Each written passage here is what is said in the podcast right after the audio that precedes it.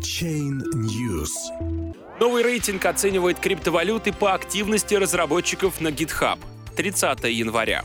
Проект CryptoMiso предлагает новый способ оценки криптовалютных активов по частоте обновления программного кода. Биткоин в этом рейтинге лишь на седьмом месте.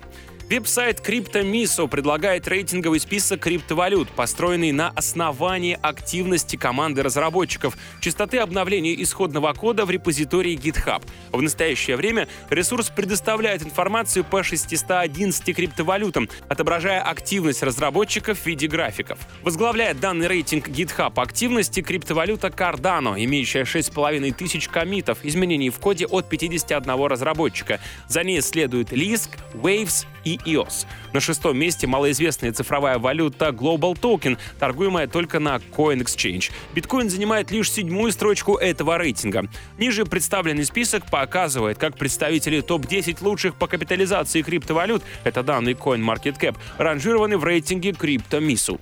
Биткоин на седьмом месте, Ethereum на 41-м, Ripple находится на 104-м, Bitcoin Cash 94 место, Cardano 1 Neo 162 место, Stellar 70 71, Litecoin 27, EOS 5 и NEM 238.